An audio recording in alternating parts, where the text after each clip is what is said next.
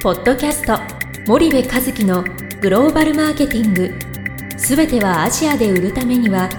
過去1000社以上の海外展開の支援を行ってきた森部和樹がグローバルマーケティングを分かりやすく解説します。こんにちはナビゲーターの東忠夫です。こんにちは森部和樹です。じゃあ森部さんあの前回に引き続き、はい。その商品のはい、品質に関してなんですけれども、うん、まあちょっと話がそれてしまいましたが、はい、そのまあ過剰品質とか、まあ、過剰サービスとかって言われがちなところもはい、あるという日本のサービスとか、はい。まあ品質なんですけれども、はい、まあ、それをじゃあどう考えてどう現地に落とし込むのか。はい、で実際にまあ FMCG のお客さんだったり FMCG に関係している方が多い中で、うん、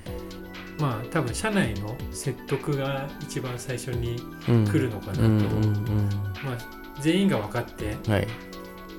まあ、できれば一番いいんでしょうけれども、はいなかなかそうはいかなくて、はい。担当者が分かってても、はい、なかなかその開発部門が分かってくれないとか、はい。商品、まあ、品質とか、はい、あとは生産部門がはい、分かってくはい、れないとか、はい、まあ、いろんな悩みをお持ちの方もうん。いらっしゃると思うんですうん、が、そういう方に対してちょっと具体的うん。にどうしていけばいいのかみたいな、ちょっと森上さんなりの考え方を教えていただければと、あのまずやっぱり決定権者に理解をさせるっていうことが非常に重要で、その決定できる人ってそんなにたくさんいないわけじゃないですか。はいでそれこそ品質をそのアジア新興国の、まあ、某国の基準に合わせるなんていうことになってくると今まで国内でやってる基準を変えるっていう話になってくるわけですよね。はいなのであのそこはやっぱりある程度の決定権者で品質をじゃあ下げたから値段が下げられるのかっていう問題もあるし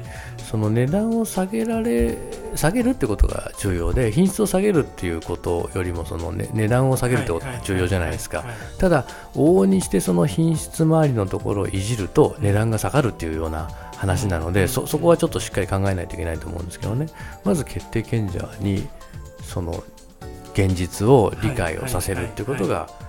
多分すごく重要なんじゃないかなと思うんですよね。具体的にその決定権者の人にど,、うんなことを分かってもらったらいいのかっていうのは、うん。例えばそのやっぱり現地現場に行って見せるっていうことがすごく重要だと思うんですよね、他人から何をどう言われてもね、あの見てみないのなかなか。ねスッとはい入んなくて、で結局身内に言われるよりそのコンサルタントに言われた方があうちの上司は話聞くんですっつって来てください。ちょっと説明してくださいみたいなね、はい。ああるじゃないですか、はい。たまにね、はい。だからまあそういうのもそうなんでしょうけど、でもそれよりもやっぱりもう一緒に見に行きましょう。はい。これです。このことですよ専務みたいなね、そういう話を多分しないとうん。うん。なかなか難しいだろうなっていうのは思いますよね。はいはいはいはい。そのじゃあ例えば現場に一緒に行くことになりました、結構海外だとそういう機会も多いと思うんですけど、偉い人と回る機会、うんはい。そうするとどういうところをどう見せたらいいのかみたいなところもあると思うんうんですが、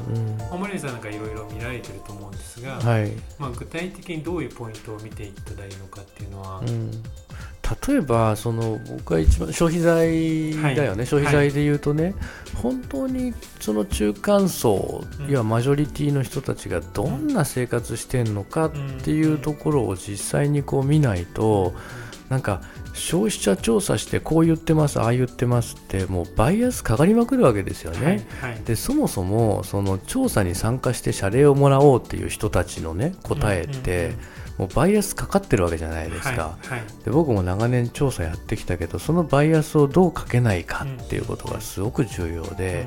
やっぱり実際そのかサンプリングの数よりもねはい。実際にやっぱりその生活者のお宅にうん。突撃で行かないとうん。あらかじめ行くよって言ってたら綺麗にされるわけですよね。です。ね。で見え張ってよくするわけですよ。日本人だってそうでしょ、はい。そのいや今日来るんですと、はい。調査員がと、はいそしたら部屋きれいにしません、まあね。ちょっと見栄えのいいものを出してきまあまておきますよね、はい。でそれを見ると勘違いするんではい。もう僕は基本フラットしか行かないんですよ、うんうんうんだから入れないケースもいっぱいあるんだけど、はい。やっぱそこはすごく重要だと思うんですよね。そのいかにバイアスをかけないか。う、ん。なのでそのアジア新興国のそのいわゆるベッドマーケットとか、はいはい。TT とかあのスラムとかって行く時ってもう基本突撃ですもんね、はいはいはいはい。なのでそんなところを見せるっていうのはやっぱり非常に重要ですよね。で意外に日本の企業ってその調査会社がおでお膳立てしたシチュエーションに連れてかれてその真実と少しこ違うところう、うん、違う現場を見せられてそれを現場だと理解しているケースっていうのは僕は結構あると思っていて。はいはい。でそれでも衝撃だからはやっぱそうだねっていうことはおっしゃるんだけどいやいや実はもっとえぐいんですよっていうところをやっぱり見せないとなんかね金槌で頭をこう引っ叩かれるようなぐらいの衝撃をやっぱ受けるじゃないですか、はい本当のリアルを見るとね、はい。あこんなとこでうち何売ろうとしてたんだろうって、うん。僕ってバカかなって、うん。その瞬間に初めて思うわけですよね、でそれを思わなかったらいやうちはプレミアムみたいなことをねずーっと言うわけなんで、はい。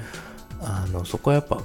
考えないといけないですよね。あのもちろんね、えっと、化粧品とかは別ですよ、はい。日本でもその3000円の化粧品あの化粧水5000円の化粧水売ってんだと1万円のチョコレート売ってんだっていうメーカーは全く今の話は違うんであくまでその FMCG 消費財。っ